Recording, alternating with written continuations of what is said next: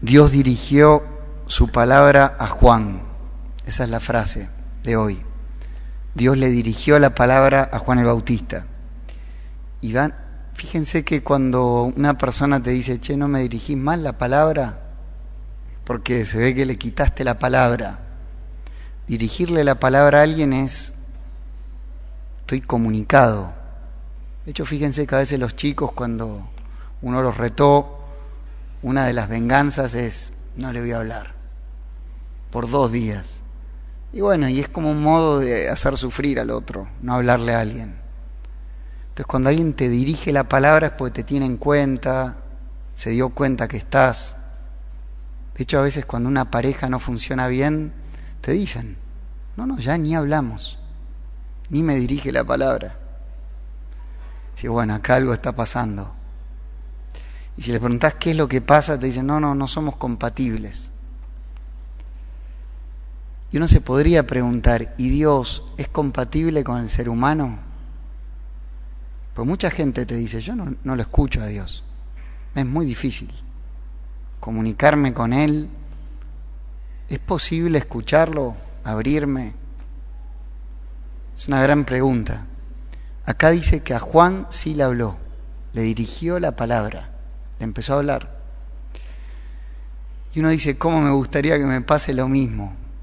Y en el fondo, todos los que en este momento estamos escuchando la palabra de Dios, somos compatibles con Dios. ¿Saben por qué? Todo lo que somos en este momento es de Dios. Los ojos te los hizo el Señor, tu cabeza, tus pies, tu alma, tu pensamiento, tu imaginación, todo se le ocurrió a Él. Sos una criatura completa de Dios. Como Él te hizo, hay como una familiaridad muy grande con el que te creó. No es tan difícil entrar en comunicación con Dios. Y sin embargo mucha gente te seguiría diciendo, sí que es difícil. Está bien, somos criaturas de Dios, pero es difícil. Y hay una respuesta en el Evangelio de hoy, porque Juan el Bautista, ¿qué tenía que lo pudo escuchar? Y dice San Lucas, Juan estaba en el desierto. Esa es la causa. Cuando alguien vive del desierto, le empieza a escuchar a Dios. Hace unos años estábamos misionando en Tras la Sierra, les diría casi 30 años, calculo, un poco menos. Éramos muy, muy jóvenes y fuimos cuatro o cinco amigos a misionar a una zona que era casi la frontera con San Luis y no había luz eléctrica. Bueno, era un paraje en el medio de la nada. Y en ese rancho a la noche salimos donde parábamos, salimos de ahí y vimos para arriba, increíble. Las estrellas como las vi ese día, creo que nunca más las vi. Yo decía, pero fui a un montón de campamentos en el sur, Nunca vi las estrellas así. De hecho, quedamos todos choqueados. Y al día siguiente yo le decía a la gente, es increíble acá cómo se ven las estrellas. Y me dice, sí, el tema es que no hay luz eléctrica a 50 kilómetros a la redonda. Entonces, todo lo que ves es porque precisamente no hay ninguna luz que impida ver eso.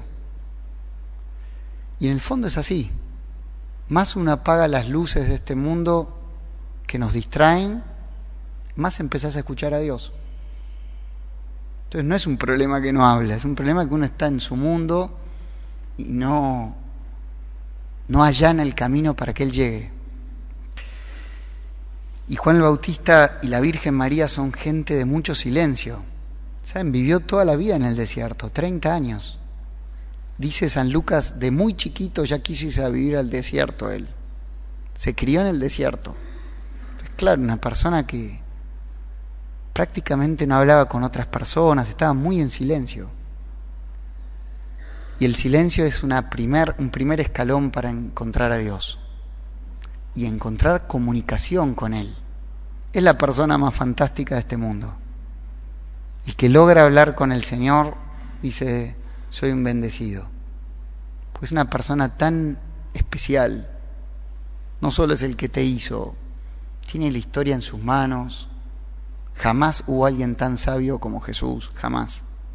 Cualquier problema que vos tenés, vas al trono de su misericordia y si sabes hablar con Él, se resuelve. Pues te da sabiduría. Pero hay que lograr conectar. Y para conectar hay que ir al desierto. Y en estos días les vamos a proponer de hacerse un desierto. ¿Cómo ocurre esto? A veces te lo inventás el desierto o a veces te lo inventa Dios. Ahora les voy a leer el caso de una persona que Dios la mandó al desierto. Es San Patricio. Él fue inglés, contemporáneo de San Agustín. En esa isla de Inglaterra recién empezaba el catolicismo, en el 400, 410. Él tenía 16 años, de una familia muy rica del el oeste de Inglaterra, católicos, lo raptaron. Vino una horda de irlandeses que eran casi vikingos, lo raptaron y se lo llevaron. Lo arrancaron de su familia y se lo llevaron a Irlanda a trabajar. Y trabajó como pastor. Y claro, él se vio del día a la mañana en una tierra que ni conocía la lengua, no sabía nada, pero tenía su fe católica, estaba dormida, pero la tenía dentro de él. Y miren cómo lo cuenta él. Él escribió sus confesiones antes de morir. Escribió una carta donde él cuenta todo lo que vivió. Dice, yo era ignorante y rudo, no me interesaba ni siquiera de mi futuro.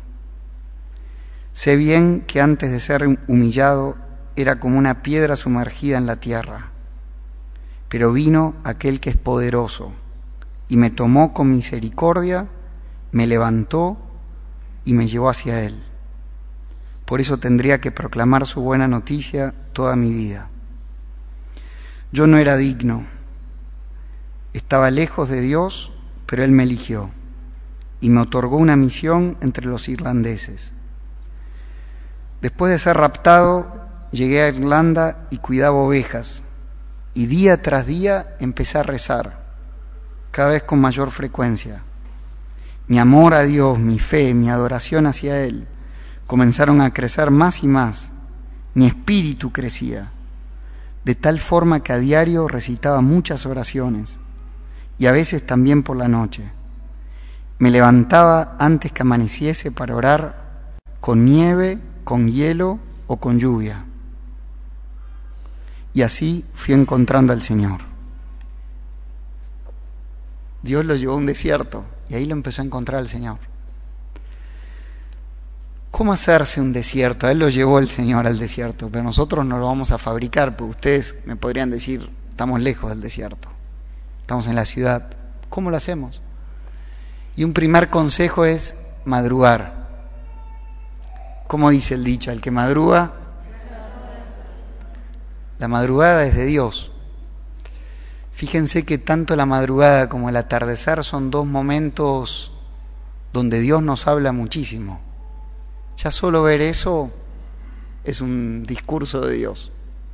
El que sabe contemplar el amanecer, se levanta tipo cinco, cinco y media, va a ver cómo clarea el cielo. Hoy justo no había sol, pero te maravillás. Y ahí ya te empieza a hablar Dios. Tu alma se empieza a abrir a esa hora no hay nadie en la calle, hay mucho silencio. Hoy siempre madrugamos, pero hoy justo la habitación da acá a la costanera. Entonces se escuchaban los que corrían. Vieron que hoy hubo un maratón. Entonces hoy fue un día extraordinario, pero generalmente nadie está haciendo ruido a esa hora. Ni los animales. Todo se va despertando a poco. Cuando madrugamos algo se despierta en nosotros que nos hace sensibles a Dios. Esta semana me contaba un médico que había leído un libro donde este hombre era un y que estaba en cualquiera, aturdido totalmente, que en un momento le dijo un médico, frená porque te vas a morir. Y frenó. empezó a levantarse a las 5 de la mañana. Empezó a dormir a la noche, que eso es lo lógico, y a la madrugada se levantaba a las 5. hizo tanto bien que después inventó como un club de gente que se quería levantar temprano para cambiar el estilo de vida. Y él dice, las cosas que descubrí cuando empecé a madrugar, nunca me hubiese imaginado. la luz de la noche me tenía encandilado. Y es así. Sí exige una treta que es acostarse más temprano. Nadie puede madrugar si se acuesta tarde. Vieron que es verdad que fin de año todos los días hay reuniones y cierres. Pero bueno, uno puede perfectamente decir a las 10, me voy y me voy. Y te vas. Y nadie se murió. Y después uno puede madrugar.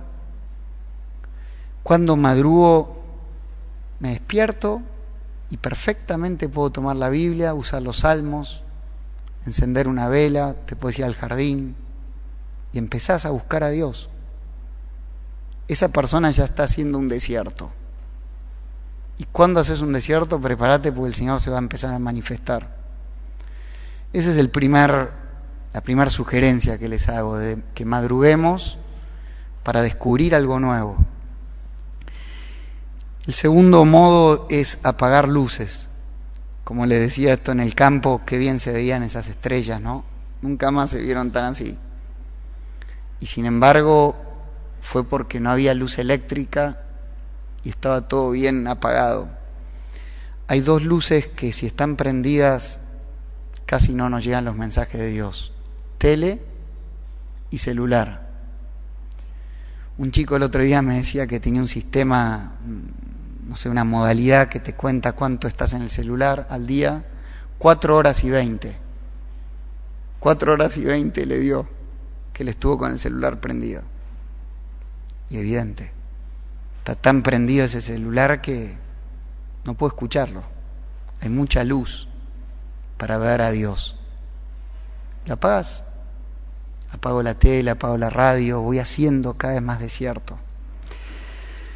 Y un tercer modo es ir a buscar a Dios. Hay a veces un silencio que hoy en día se practica, que es tipo como un silencio terapéutico, que te dicen, poné la mente en blanco y relájate y estate tranquilo. No, el silencio católico es muy distinto, es buscar a Dios. Hago silencio para buscar a Dios. Hay un salmo que dice, con todo mi corazón, Señor, yo busco tu rostro. Y lo vas a buscar. Y él dice, el que me busca me va a encontrar. Qué alegre sería que él nos hable. Qué felicidad uno tendría. Me habló el Señor, como a Juan Bautista, porque lo busqué. Me levanté en la madrugada, fui apagando durante el día muchas cosas para buscarlo. Y lo encontré.